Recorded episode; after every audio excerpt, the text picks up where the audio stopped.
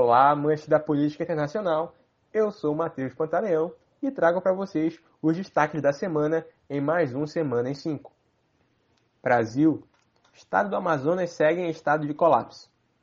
Apesar dos esforços de celebridades para arrecadar oxigênio para a população doente, o Estado segue perdendo vidas para a Covid-19 e a negligência generalizada do governo estadual e federal. Enquanto a crise no Estado segue sem perspectiva de desfecho, o presidente da República apareceu na tarde desta sexta-feira no treinamento do Flamengo no Ninho do Urubu, em busca da popularidade que perdeu nas últimas semanas. Apesar de ter sido hostilizado por parte da torcida presente no local, o presidente foi muito bem recebido pela diretoria e boa parte dos líderes do elenco. Vale lembrar que esta é a mesma diretoria que se negou a receber familiares das vítimas da tragédia no Ninho do Urubu na missa que marcava um ano do ocorrido, e que se negou a homenagear o atleta Stuart Angel, morto na ditadura, porque esta diretoria disse não se posicionar sobre assuntos políticos. Na manhã seguinte, há mais uma mancha horrenda na história do clube de regatas do Flamengo, que segue associando a sua imagem ao maior genocídio da história do país.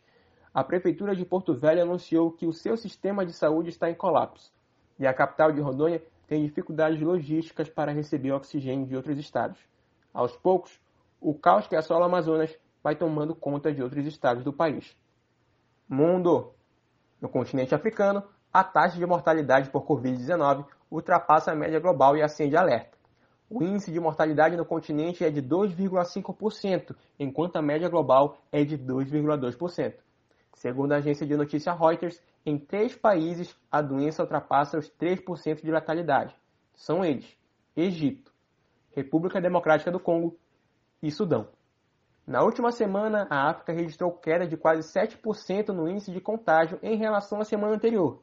No entanto, o índice de morte chegou a triste casa de 10%. Atualmente, o continente africano já registrou 3,3 milhões de casos de infecções por coronavírus e 81 mil mortes, segundo o Centro para a Prevenção e Controle de Doenças da África. Na terra do tio mais odiado do mundo, vulgo tio Sam, Joe Biden tomou posse como 46º presidente dos Estados Unidos.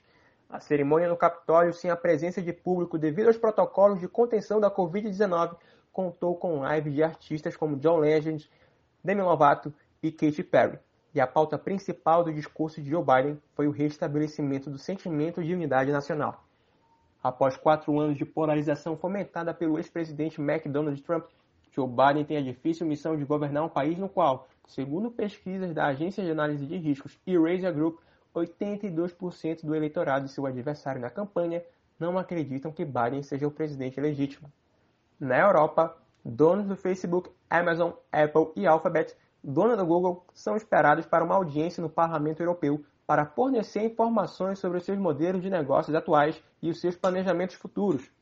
A medida tem como objetivo fortalecer medidas antitruste dentro da União Europeia e também possibilitar discussão sobre como os dados pessoais dos europeus estão sendo geridos, visando também o resguardo da segurança nacional dos países do bloco. Segundo o historiador Yuval Harari, autor do best-seller Sapiens, Facebook e Google têm controle de mais informações do que a KGB jamais sonhou em ter no seu auge. Essa quantidade de informações pertinentes sobre indivíduos nas mãos de atores não estatais representa uma problemática pertinente para a segurança nacional de todos os países do mundo. No nosso último destaque da semana, na Rússia, Vladimir Putin tenta reprimir protestos que se espalham por mais de 60 cidades pelo país após a prisão de seu opositor Alexei Navalny, Segundo reportagem da BBC, Navalny é o opositor de Putin mais importante na atualidade. A polícia já interrompeu manifestações na região de Khabarovsk e reforça duras advertências para a população ficar em casa. Na internet, é possível encontrar vídeos dos policiais sendo atacados por bolas de neve. Atualmente, a rede social TikTok tem sido o principal instrumento de mobilização das manifestações. Esse foi o seu Semana em 5.